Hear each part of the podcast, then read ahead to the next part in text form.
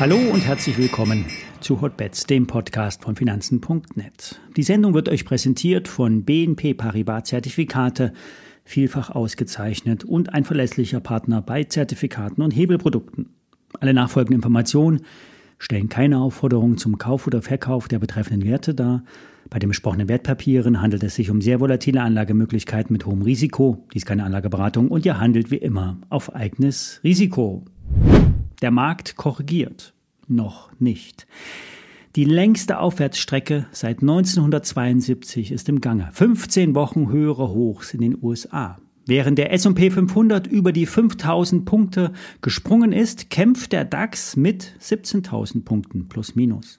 Die aktuelle Korrektur, die zu sehen ist, ist höchstens auf der zeitlichen Ebene. In Punkten gesehen fällt nichts. Die kleine Range ist zwischen 16.880 und etwas über 17.000 Punkten. Das ist nichts. Der DAX hängt oben. Es geht nicht voran und nicht zurück.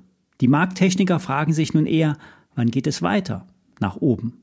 Die Wahrscheinlichkeit eines Ausbruchs nach oben ist derzeit größer. Aber je länger sich diese Phase hinzieht, steigt die Gefahr eines Wegkippens nach unten. 16.500 und 16.000 Punkte wären dann der Bereich, wo der DAX stehen könnte. Wie schon letzte Woche gesagt, könnte. Ich bleibe weiterhin im Trade der letzten zwei Wochen investiert. Ein Discount Short auf den DAX. Der Schein kann noch 50 Prozent machen, wenn der DAX unter 18.000 Punkten bleibt bis Ende September. Würde der Markt jetzt um 500 oder 1000 Punkte fallen, sind hier vielleicht 20 Prozent Performance drin. Die BKN stelle ich euch nochmal in die Show Notes. Dass die Techs laufen, ist seit anderthalb Jahren ein Thema. Niemand will sich mehr auf fallende Kurse festlegen. Bis auf Tesla. Da sind auf einmal die Elektroautos nicht mehr so gefragt. Bei den Chips für KI und AI scheint the sky is the limit Alltag zu sein. Die Halbleiterindustrie, die Semiconductors verzeichnen massive Nachfrage. Doch wenn die Lagerkapazitäten in der Industrie mal voll sind, kann die Stimmung schnell kippen. Die Situation bei Nvidia wird mit Cisco Systems während der Internetblase im Jahr 2000 verglichen. Bei Meta ist die Kursrakete schon in der nächsten Umlaufbahn, dank einer ersten Dividende und einem 50 Milliarden Dollar Aktienrückkaufprogramm. Doch jetzt hat ausgerechnet die Firma selber vor Mark Zuckerberg gewarnt. Der Gründer von Facebook soll hochriskante Hobbys haben. Zuckerberg und einige andere Top-Manager des Konzerns beteiligen sich an hochriskanten Aktivitäten wie Kampfsport, Extremsport und Fliegen selber mit Privatmaschinen. Das könnte zu schweren Verletzungen und Tod führen. Meta sagt selber, falls Zuckerberg nicht mehr verfügbar sei, sei mit erheblichen negativen Folgen für das Unternehmen zu rechnen. Die Warnung scheint am Wochenende in einem Jahresreport aufgetaucht zu sein. Mark Zuckerberg praktiziert seit einigen Jahren Kampfsport, Brazilian Jiu-Jitsu, einer Mischung aus Judo und Jiu-Jitsu. Er hat laut einem Bericht äh, an diversen Turnieren teilgenommen. Und diese südamerikanische Variante des japanischen Kampfsports konzentriert sich auf den Bodenkampf und nutzt besondere Wurftechniken. Bis auf eine Kreuzbandverletzung ist derzeit nichts passiert, doch jetzt scheint er bald auch noch fliegen zu wollen. Wir warten ab. Mit dem Sport hat Elon Musk eher nicht so viel am Hut. Das Wall Street Journal spricht aber von schweren Drogenvergehen. So soll er laut Wall Street Journal selber Ecstasy und Ketamin genommen haben und Mitarbeiter auch hart rannehmen, was nicht neu ist. Er übt massiven Druck auf Mitarbeiter aus. Manager werden durch Aktienoptionen und Incentives gebunden und dann angeblich ausgenutzt. Kann man aber auch von anderen Firmen auch behaupten, ja.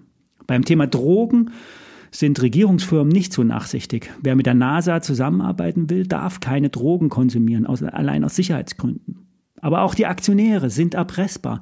Elon Musk hat zwar sein 56 Milliarden Dollar schweres Vergütungsprogramm nicht bekommen, beziehungsweise ein Gericht hat es für ungültig erklärt. Er hat aber daraufhin schon die Sitzverlegung nach Mexiko ins Spiel gebracht. Und für die großen Investoren könnte er jetzt aber zu weit gehen. Es zeigt sich immer mehr, dass die Firma zu personenabhängig ist und mit Elon Musk die Sache langsam aus dem Ruder läuft. Kommen wir zu einem Wert aus der Nebenwertecke. Vor wenigen Tagen haben in Hamburg die Hamburger Investorentage stattgefunden und präsentiert hat er Stahl. Die Firma hat nicht mit Stahlproduktion zu tun, sondern bietet Systeme zum Explosionsschutz an. Ein kleiner Funken aus so elektrischen Systemen kann schon enorme Auswirkungen haben. Lampen dürfen nicht durchbrennen oder explodieren. LEDs werden in explosionsgefährdeten Umgebungen verbaut, die auch mitunter eine raue Umgebung haben, wie zum Beispiel so eine Ölplattform. Die Firma selber hat eine schwere Zeit hinter sich. Ein Übernahmeversuch wurde durch die Eigentümerfamilie abgewehrt, ein Restrukturierungskurs eingeleitet und Banken haben zuletzt Kreditlinien neu justiert. Und in wenigen Tagen werden die Zahlen für 2023 veröffentlicht. 320 Millionen Umsatz und 40 Millionen EBDA werden im Best Case erwartet. Kritisch ist eine russische Beteiligung, die wird wahrscheinlich verkauft, steht aber noch mit fast 9 Millionen Euro in den Büchern. Hier könnte es also Abschreibungsbedarf geben, so Gerion Kruse von Börsengeflüster.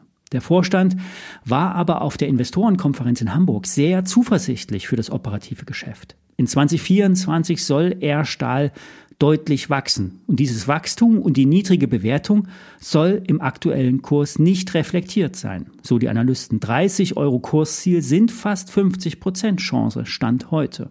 Genaueres wird man am 15.02. erfahren, da gibt es die Zahlen, dann gibt es vielleicht auch Aussagen zum Russland-Deal.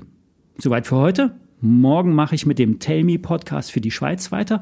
Hört gerne mal rein, wenn ihr wollt. Bis dahin, alles Gute. Ciao, ciao.